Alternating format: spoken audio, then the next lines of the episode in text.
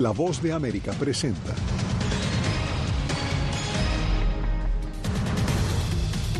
Fuerte tormenta invernal impacta al 80% de Estados Unidos. Las gélidas temperaturas generan condiciones peligrosas en las vías y miles de vuelos cancelados. En medio del crudo invierno, los republicanos de Iowa eligen al contrincante del presidente demócrata Joe Biden. La Casa Blanca y Texas se enfrentan por la custodia fronteriza tras la muerte de una familia de migrantes. Y tras un retraso de nueve horas, finalmente Bernardo Areva lo asume como presidente de Guatemala.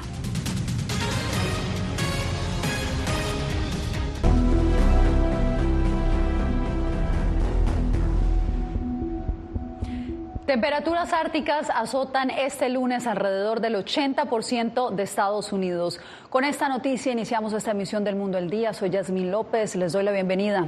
Un frente ártico se expande a lo largo del territorio estadounidense, provocando miles de vuelos cancelados, pero también peligrosas condiciones en las vías y alertas por nevadas, inundaciones y posibles sobrecargas eléctricas. Laura Sepúlveda nos trae el reporte. Más de 150 millones de estadounidenses están en alerta climatológica por la tormenta invernal que azota al país. Y aunque hasta el momento no se confirma un número exacto de personas fallecidas a cuenta de la tormenta, ya ha habido casos reportados en California, Idaho, Illinois y Wisconsin. Tenemos primero el frío ártico que está provocando temperaturas sumamente bajas y, sensaciones térmicas peligrosas. Y es que en algunos lugares la sensación térmica es de 56 grados Celsius bajo cero. También tenemos el paso de esta tormenta que está provocando eh, nevadas, eh, sobre todo eh, para el área de las Carolinas, el área de Tennessee, hacia Virginia, Maryland y continuar así hasta pasar por Nueva York. Cerca de 18.000 vuelos han sido cancelados este lunes en Estados Unidos. Heladas en estados del sur y que representan condiciones hace unos años inusuales en esa región están acompañadas de la amenaza de nevadas. Las autoridades formulan un llamado. Ayúdenos y ayuden a sus vecinos manteniendo sus vehículos fuera de las vías. Autoridades destacan la importancia de que se atienda a las recomendaciones, pues aparte de representar un riesgo, distrae el uso de recursos ante emergencias reales. Esto es lo que hemos visto en todas las demás tormentas. Aquí es donde la gente queda varada, donde la gente puede congelarse en sus autos y nuestros socorristas deben ser removidos de su trabajo para ir a desatascar un camión que nunca debería haber estado en la carretera. Una solicitud de ahorro de energía se ha generado en Texas para evitar colapsos en el servicio debido a la alta demanda que se registra después de que en Oregon y Wisconsin cerca de 200.000 usuarios se quedaron sin electricidad a lo largo de este fin de semana. La Agencia de Meteorología de Estados Unidos advierte que las peligrosas temperaturas bajas podrían durar hasta finales de la semana. Laura Sepúlveda, Voz de América.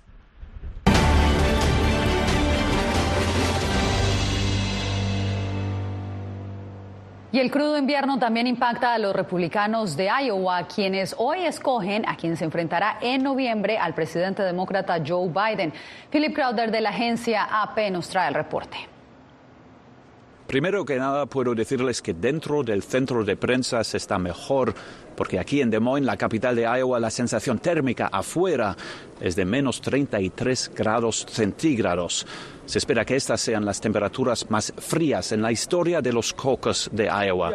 Por lo tanto, las campañas se están preparando para una contienda de baja participación que realmente pondrá a prueba el apoyo de los candidatos. El resultado final será una señal importante para el resto de la lucha por la nominación republicana, para determinar quién se enfrentará al final al presidente demócrata Joe Biden en las elecciones generales de noviembre. Las encuestas muestran una ventaja dominante para el expresidente Donald Trump, el que había sido su principal rival. El gobernador de Florida, Ron DeSantis, lucha por su supervivencia política en una carrera decisiva por el segundo lugar. La ex embajadora ante la ONU, Nikki Haley, la única mujer en la contienda, se interpone en el camino de DeSantis. Y esos son realmente los únicos tres apellidos que cuentan en esta carrera republicana para ser el candidato en 2024. Trump, DeSantis y Haley. Los cocos de Iowa son la contienda inaugural del proceso de primarias presidenciales republicanas, que durará meses. Los participantes de los cocos se reunirán en sus asambleas a las 7 de la tarde, hora local, en más de 1.500 escuelas, iglesias y centros comunitarios para debatir sus opciones, en algunos casos durante horas, antes de emitir sus votos secretos. Desde Des Moines, Philip Crowder de la AP, para La Voz de América. Estados Unidos conmemora hoy al ex líder de los derechos civiles Martin Luther King Jr. El presidente Joe Biden llegó a Pensilvania para voluntariar en una organización de lucha contra el hambre.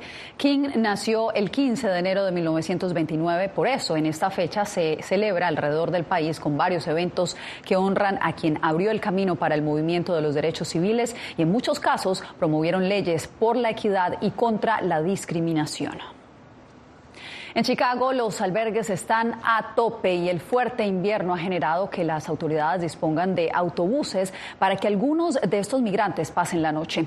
Desde la ciudad de los vientos, Enrique García Fuentes nos trae la información. Debido a la continua llegada a Chicago de inmigrantes en busca de asilo, muchos de ellos tienen que pasar la noche en autobuses estacionados en el área designada como zona de arribo. Los autobuses son proporcionados por la municipalidad para proteger del frío a inmigrantes recién llegados mientras se les encuentra espacio en uno de 28 albergues. Tengo que esperar ahí que nos llamen por un refugio y eso, dicen ellos. Ya tenemos cuatro días ahí no han llamado nada, estamos esperando a ver qué sucede.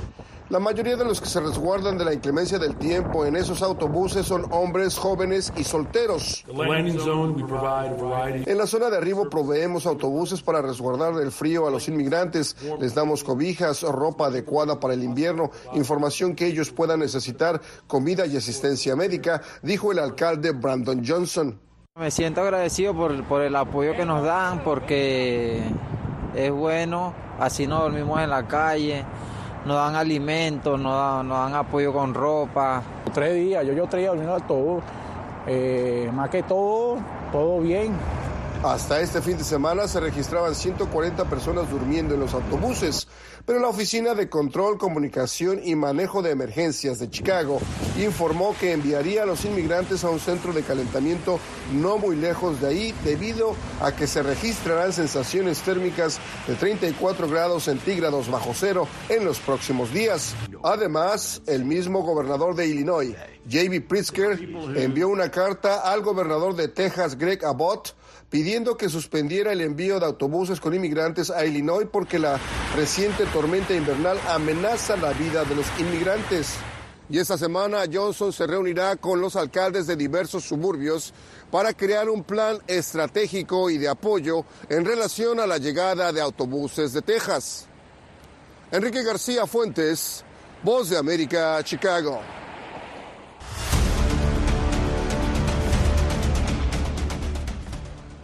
La administración Biden está exigiendo al gobierno de Texas que permita inmediatamente el acceso de la patrulla fronteriza a su territorio. Esto después de que tres migrantes murieran mientras cruzaban el Río Grande. Jacopo Luzzi nos tiene la actualización de esta información. Jacopo, ¿cuál es la situación?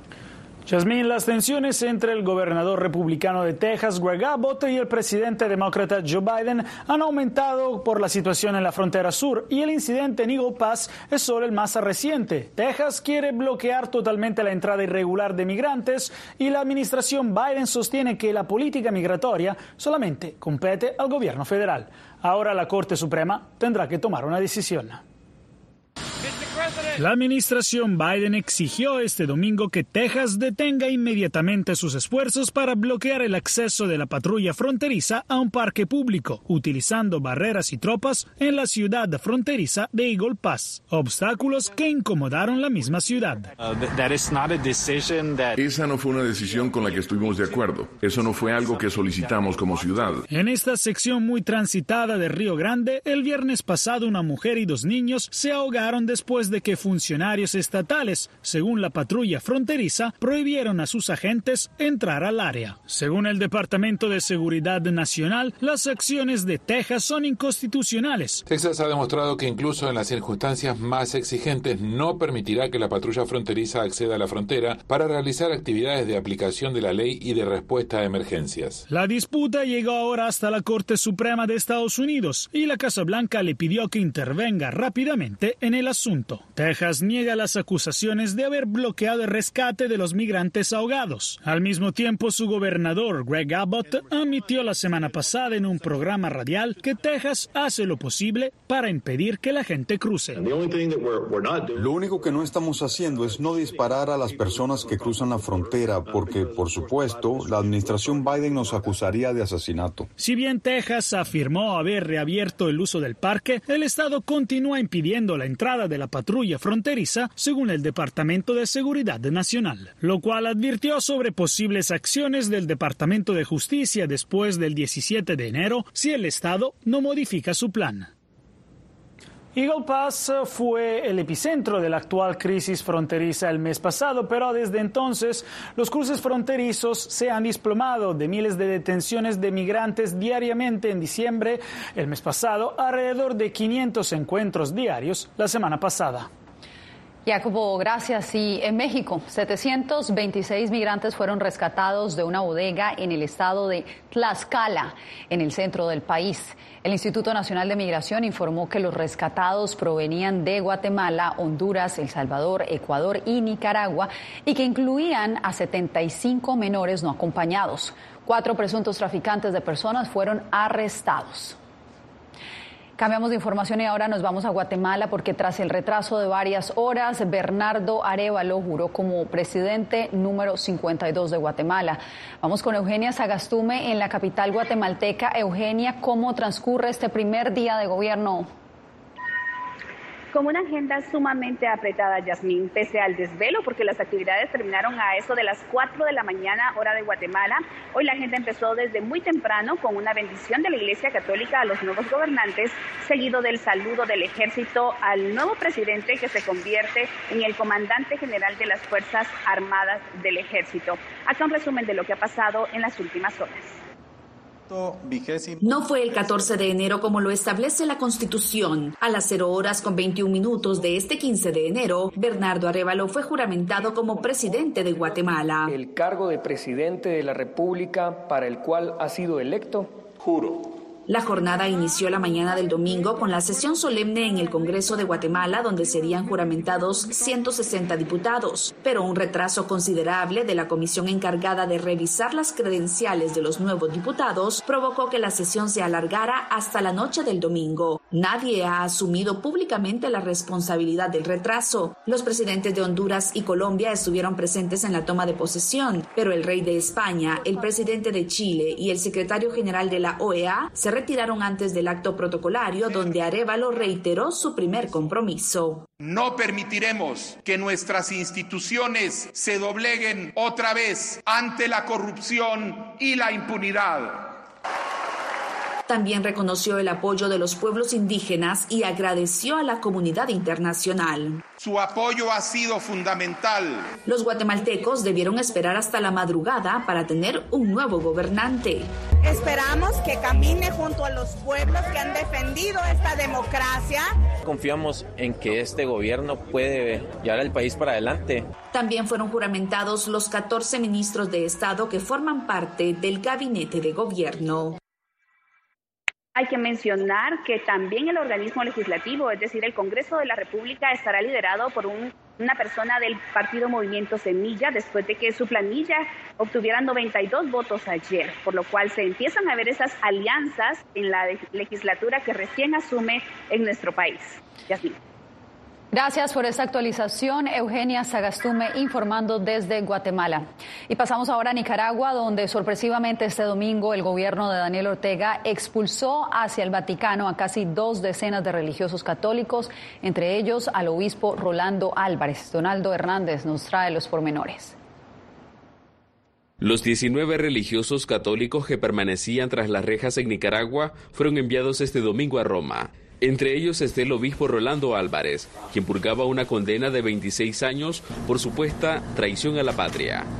Los eh, obispos, sacerdotes y seminaristas liberados de la cárcel, donde estaban injustamente secuestrados porque eran inocentes, han aterrizado en el aeropuerto Fiumicino de Roma y han sido acogidos por la Santa Sede. La salida de los religiosos de su propio país fue el resultado de una negociación entre el gobierno de Managua y el Vaticano, así lo informó la presidencia de Nicaragua. La Presidencia de la República agradece profundamente al Santo Padre, Papa Francisco, por las muy respetuosas y discretas coordinaciones realizadas para hacer posible el viaje hacia el Vaticano de dos obispos, quince sacerdotes y dos seminaristas.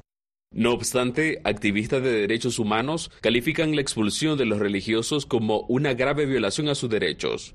No es una liberación, este es un destierro y por tanto una violación a los derechos humanos y un crimen de lesa humanidad, como lo dice el Tratado de Roma.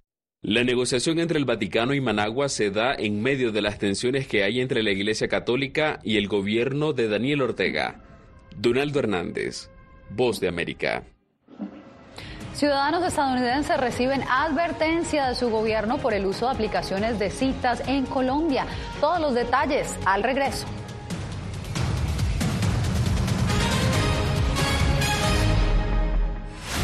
A lo largo de mi carrera he recibido muchísimas amenazas de muerte. Periodismo, la prensa libre importa. El rol de los periodistas es ejercer el rol del perro guardián de la democracia. Disponible en vozdeamerica.com. ¿Quieres mantenerte informado de primera mano? Únete a nuestro canal de WhatsApp. Lo que ocurre en Estados Unidos, América Latina y el mundo directamente a tu celular. Escanea el código que ves en pantalla y conéctate con las noticias para recibir información veraz y balanceada. Noticias de última hora, reportes originales y verificación de información. Porque en La Voz de América, la prensa libre importa. Soy Jorge Agobián, corresponsal de La Voz de América en la Casa Blanca. Nuestro trabajo es conectar a Latinoamérica con Washington. Aquí somos la voz, oídos y ojos de nuestro continente para reportar lo que se decide en Estados Unidos e impacta en nuestros países. Traemos a esta sala de prensa las preguntas que la gente se hace y hablamos en un lenguaje sencillo para explicar las políticas globales, sus defensores y detractores. Y lo entregamos a nuestra audiencia para que saque sus propias conclusiones. Porque en La Voz de América, la prensa libre importa. Nosotros no somos ninguna oposición. La prensa no es ninguna oposición. Periodismo, la prensa libre importa. Entonces hay un poco de tema también de amenazas, ¿no? Disponible en vozdeamerica.com. ¿Cómo decidió este grupo de hombres no acabar con la civilización? Presentamos de Yalta a Malta, una serie documental que analiza las relaciones y amistades entre los líderes de la Guerra Fría cómo interactuaron, cuándo se conocieron y llegaron a discutir el destino del mundo. Es un lado de la historia que usted necesita ver. De Yalta a Malta. Vea los cinco episodios ahora mismo en VOA Plus.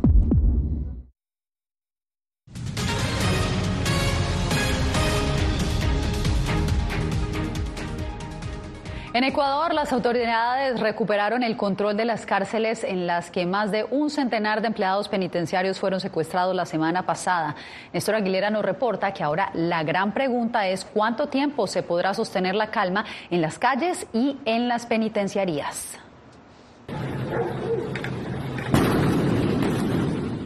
Es el momento del estallido que permitió a uniformados retomar el control de la cárcel de Machala en la fronteriza provincia del Oro el fin de semana. Al igual que en otras prisiones, allí hubo personal penitenciario retenido contra su voluntad durante al menos cinco días, lo que da cuenta que ni el estado de excepción ni la declaración de terroristas detuvo a las bandas criminales. Esperamos que todo lo que desarrolla la Policía Nacional eh, tenga la suficiente contundencia como para que vuelva la tranquilidad a todo el país. A pesar de los resultados iniciales de las intervenciones de los uniformados, que dejan en una semana 15.461 operativos y 1.534 detenidos, de ellos 158 por terrorismo, hay expectativa por conocer en qué medida el país podrá pacificarse en el corto plazo.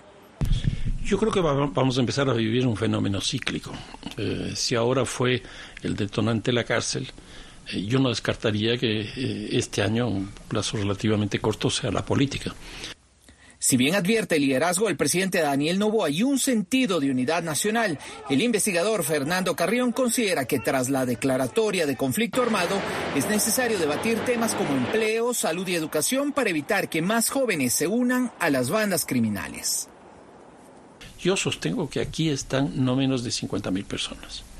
Esa es una cantidad muy grande que si se compara, por un lado, con las Fuerzas Armadas, que son 38 mil, el pie de fuerza que tienen estas es mayor. Las operaciones de los grupos tácticos han permitido nuevamente decomisar dentro y fuera de las cárceles todo tipo de armas de fuego, municiones, alimentadoras, explosivos y dinero en efectivo, entre otros. Néstor Aguilera, Voz de América, Quito.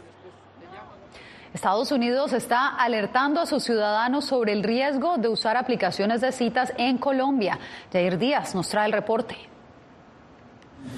Y que terminan siendo drogados, terminan siendo asesinados en el momento de que los van a robar, estafados, extorsionados.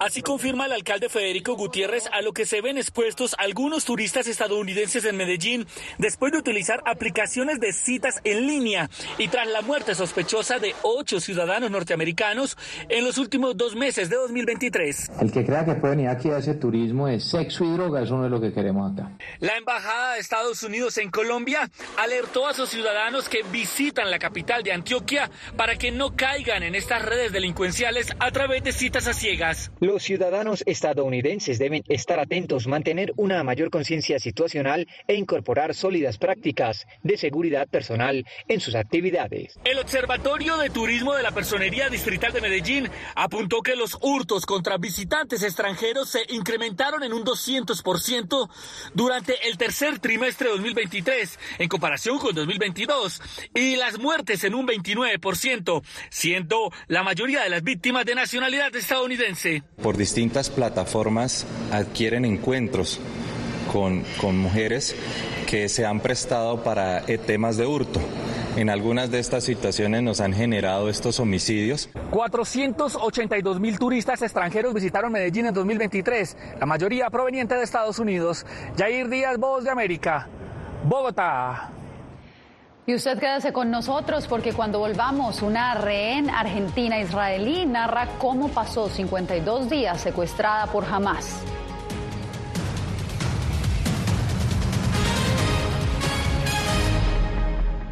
Soy Gonzalo Barca, presentador de La Voz de América. Cada semana, desde nuestro programa Foro, programa de análisis y debate, vamos más allá de la noticia, con los temas de interés que ocurren en Estados Unidos e impactan en toda la región. Desde La Voz de América, tengo el privilegio de moderar debates y confrontar ideas diferentes. Así nuestra audiencia se puede formar su libre opinión y tomar sus decisiones bien informadas. Porque en La Voz de América, la prensa libre importa. El crimen organizado asesinaba a los chicos y luego cremaba los cuerpos. Periodismo, la prensa libre importa, una coproducción de La Voz de América y Latina. Sí que es complicado hablar acá de libertad de expresión. Disponible en vozdeamerica.com. Soy Diva Cash, periodista y presentadora de La Voz de América. Ir más allá de la noticia, escuchar las voces de las minorías y de las comunidades más vulnerables para informar sobre sus necesidades y logros es mi pasión. Económicas se ven desde Washington, visibilizar la diversidad étnica de Estados Unidos y de la comunidad hispana es parte de una pasión que compartimos en La Voz de América, donde la prensa libre importa. que empiecen a callar a periodistas, que empiecen a callar medios. Periodismo, la prensa libre importa. Una producción especial de La Voz de América. Porque al final lo que está en juego no solo medios de comunicación, sino la democracia de un país. Disponible en vozdeamerica.com.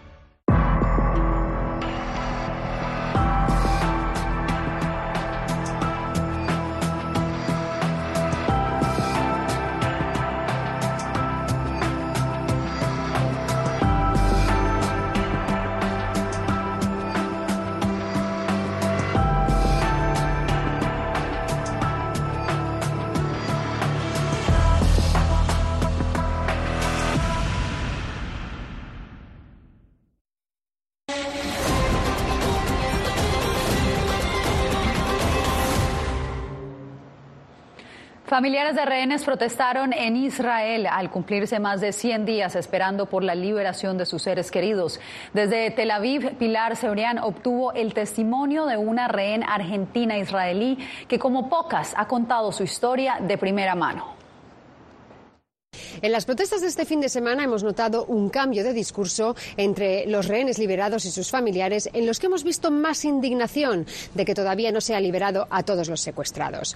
Nosotros hemos conseguido hablar con una de las pocas rehenes liberadas que ha querido contar los detalles de su secuestro ante las cámaras.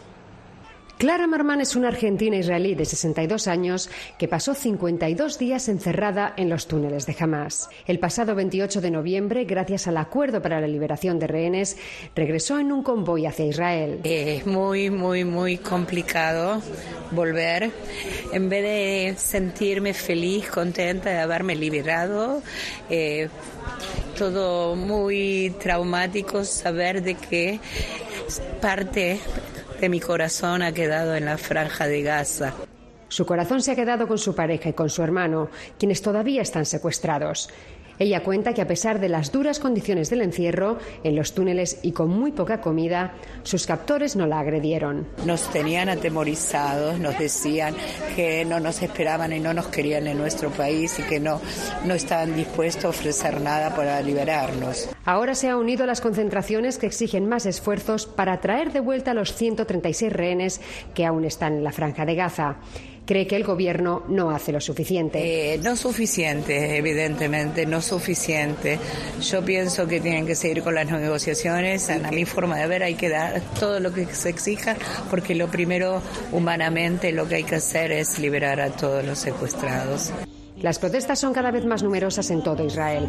Los familiares alzan la voz para presionar a sus políticos. Los queremos de vuelta, Son, es nuestra familia, nos arrebataron nuestra familia nos pusieron en pausa nuestra vida. Un fin a la crisis de rehenes más compleja, larga y numerosa de toda la historia. Pilar Cebrián, Voz de América, Tel Aviv.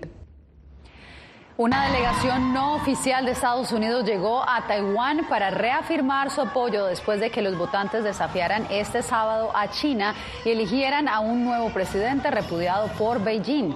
Lai Ching-te, actual vicepresidente, ganó un histórico tercer mandato consecutivo para el Partido Demócrata Progresista. China aún considera a Taiwán parte de su territorio. Nosotros tenemos más al volver, así que no se mueva.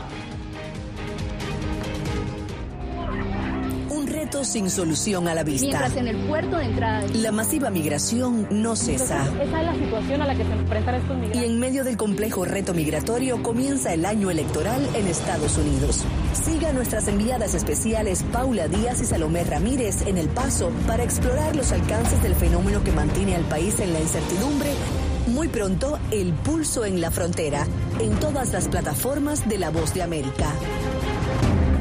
Soy Néstor Aguilera, corresponsal de La Voz de América en el Ecuador.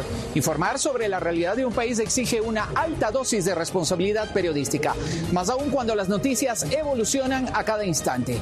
Aquí en La Voz de América encuentras noticias veraces, precisas y balanceadas, valores profesionales que me motivan a trabajar día a día para informarte de manera profunda sobre los temas que más impactan tu vida diaria. Porque en La Voz de América, la prensa libre importa. ¿Quieres mantenerte informado de primera mano? Únete a nuestro canal de WhatsApp, lo que ocurre en Estados Unidos, América Latina y el mundo, directamente a tu celular. Escanea el código que ves en pantalla y conéctate con las noticias para recibir información veraz y balanceada. Noticias de última hora, reportes originales y verificación de información. Porque en La Voz de América, la prensa libre importa. ¿Cómo decidió este grupo de hombres no acabar con la civilización? Presentamos de Yalta a Malta, una serie documental que analiza las relaciones y amistades entre los líderes de la Guerra Fría. Cómo interactuaron, cuándo se conocieron y llegaron a discutir el destino del mundo. Es un lado de la historia que usted necesita ver. De Yalta a Malta. Vean los cinco episodios ahora mismo en VOA Plus.